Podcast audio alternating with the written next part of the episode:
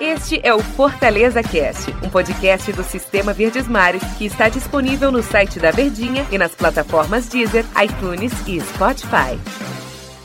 Oi, pessoal, tudo bem? Chegando o torcedor do Fortaleza neste, neste episódio, certamente vai acompanhar com muita alegria, com muita felicidade, até porque o time do Fortaleza conquistou o título, o bicampeonato cearense. Eu sou o Antero Neto, tô aqui com o Daniel Rocha e também com o Tom Alexandrino. Meus amigos, tudo bem, Daniel? Tudo, tudo bem, bem, rapaz. Graças tudo bem, a Deus, Antero. Tudo beleza pura. Tom, quem conquista um título com 90% de aproveitamento, você não tem muito o que contestar, né? É, pelas estatísticas, importante, né? Mas acaba, acaba que pros números do campeonato isso é muito importante. Eu acho que pro histórico, pros dados, é fantástico.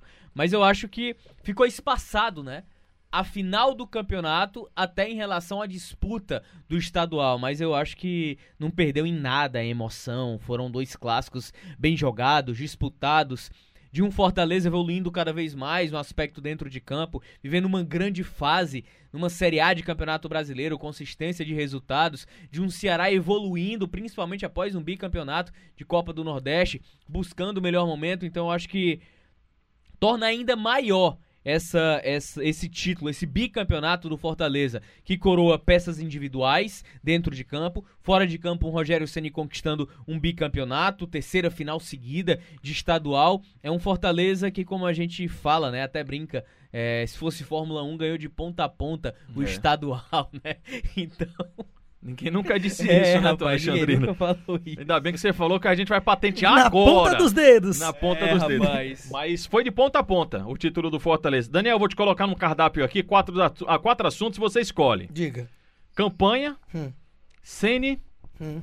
Tinga hum. ou Capitão Paulão? Rapaz, é um menu bom, viu? É. Pra você jantar. Me, menu. É, é. menu. Aí você escolhe aí. É pra não ficar chovendo molhado, que a gente sempre fala e elogia o Rogério Senni, né? Vamos falar do Paulão. Eu só coloquei o Senni porque o Tom lembrou bem, né? Quarto título dele, né? Quarta não, taça do Senni. Esse aí é, em é, três temporadas. É, é, um técnico que já é, inclusive, pela mídia nacional, tido como o melhor técnico em atividade no Brasil hoje. Técnico brasileiro, brasileiro né? né? Porque tem a gringarada aí que tá tomando conta de tudo. É. Mas, de qualquer forma, com o material que o Rogério tem, eu coloco na frente desses em matéria de desempenho até o momento.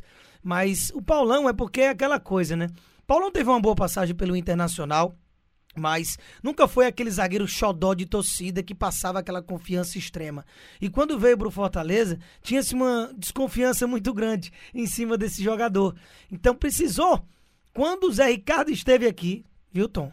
O, o, o Paulão vir a, ao time do Fortaleza e se tornar uma peça importante. Aí o Rogério volta e depara o Paulão jogando muito. O Paulão jogando uma bola que você não tem nem como discutir a titularidade dele. Rogério ainda fez ali um jogo ou outro, se eu não me engano, dois no máximo, que ele colocou uma escalação sem o Paulão quando retornou nessa depois da volta lá do time do Cruzeiro, e, e o Paulão realmente se solidificou.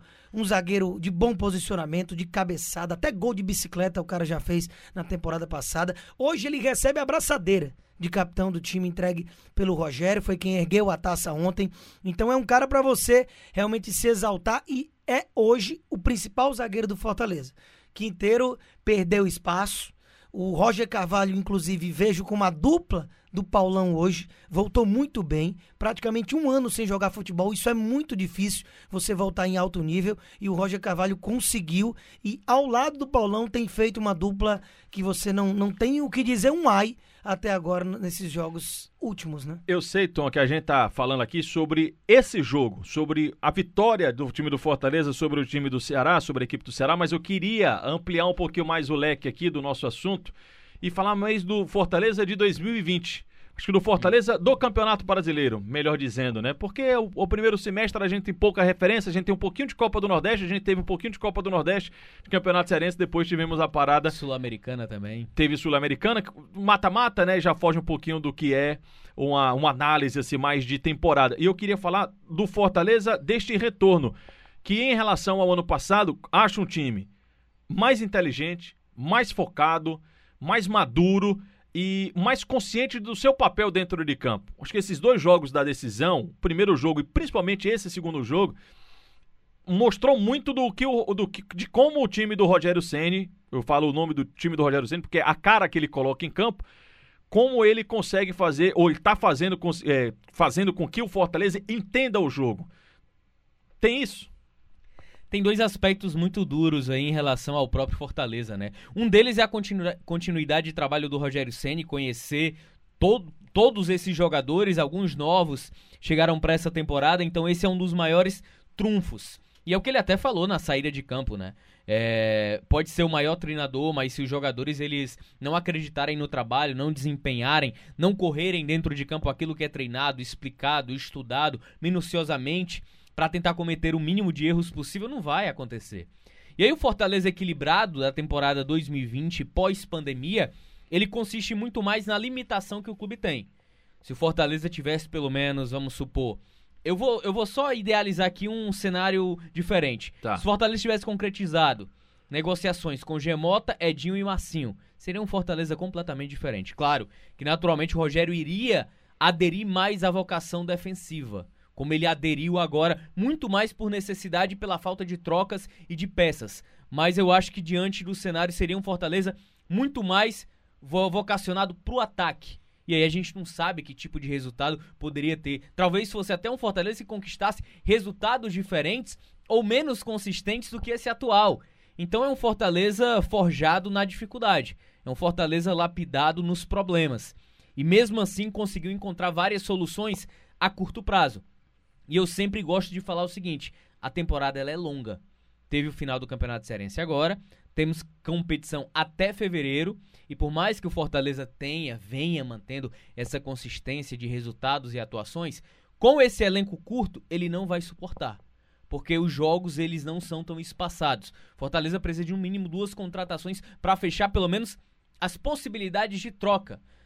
Igual os laterais, não adianta você sempre dobrar Tinga, Gabriel Dias, porque os dois vão se desgastar. Você não vai ter os dois sempre à disposição. Então é um Fortaleza que consiste muito mais nisso. Eu acho que na superação diante da limitação que vem tendo. A gente tem um campeonato, a gente teve um campeonato diferente, porque ele terminou aí, quase no final de outubro. E ainda tem muita temporada. Normalmente o Campeonato Cearense se encerra e aí você começa um outro, né? E aí, Daniel, onde eu vou chegar? Se a conquista do Cearense, quando ele aconteceu, por exemplo, no ano passado, que foi ali no finalzinho de abril para maio, o torcedor ele imediatamente ele entende de que a temporada segue. Imagine agora, Fortaleza tem domingo São Paulo. Pode ter uma semana histórica, mas é, é, essa comemoração do título me dá uma sensação de que ela vai ser um pouquinho mais curta do que normalmente seria se fosse no começo da temporada, porque a temporada está em andamento e os desafios continuam. É, vários aspectos em, em, torno desse mundo de pandemia que afeta tudo e o futebol ele não fica de fora disso, né? Quando o estadual acontece, muito torcedor não. Ah, estadual bota o time reserva, é pré-temporada, tem que treinar. O time, os times grandes que terminam tarde o seu calendário, normalmente em dezembro, eles não têm muito tempo para treinar durante essa pré-temporada, porque janeiro a bola já começa a rolar pelo Brasil. Então você tem mais como um laboratório, como o que vier veio. Nessa temporada, além de realmente essa situação espaçada, como o Tom mencionou, é, gerar uma diferença daquele time que começa para o padrão do time que termina, a própria final. Normalmente é quarta e domingo, é, ou dois domingos, uma semana separando. Foram mais de 15 dias, então você teve um no final de um mês e o outro quase no final do outro. Isso muda muita coisa. Você vê até o próprio Bergson, estava num time num jogo, já estava no Fortaleza no segundo. Então tudo isso faz muita diferença para essa temporada. Só que agora foi uma manutenção de um bom momento. Era um campeonato de que, por exemplo, o torcedor podia até dizer: ah, é um manjadinho, não tem tanto valor. Mas se o Fortaleza não vence esse campeonato, com a vantagem que ele entrou em campo e é, com o momento que o time vem vivendo de invencibilidade, já vai para 11 e, e maioria deles na sua Série A, que é contra adversários de um quilate muito alto, o torcedor ia achar ruim e ia ser uma queda de cavalo, ia ser uma brecada de bom momento que poderia influenciar numa temporada que está enveredando para o afunilamento, como você mencionou. Então isso dá uma impulsionada para um momento chave da temporada, que é onde você vai se posicionar no bloco de disputa ali, se em cima ou embaixo. Conquista incontestável do time do Fortaleza, apenas uma derrota, melhor ataque, melhor defesa. 90% de aproveitamento, pouquinho mais de 90% de aproveitamento. A temporada prossegue, domingo já tem um grande desafio contra a equipe do São Paulo. De estadual, muito obrigado. Valeu, Daniel, valeu, Tom. Valeu, Mas valeu, o nosso Fortaleza Cast Muito volta brasileiro. amanhã, pra, volta amanhã para falar de brasileiro, de Copa do Brasil, um montão de coisa. Parabéns ao torcedor do Tricolor. Valeu, gente, até amanhã. Este é o Fortaleza Cast, um podcast do Sistema Verdes Mares que está disponível no site da Verdinha e nas plataformas Deezer, iTunes e Spotify.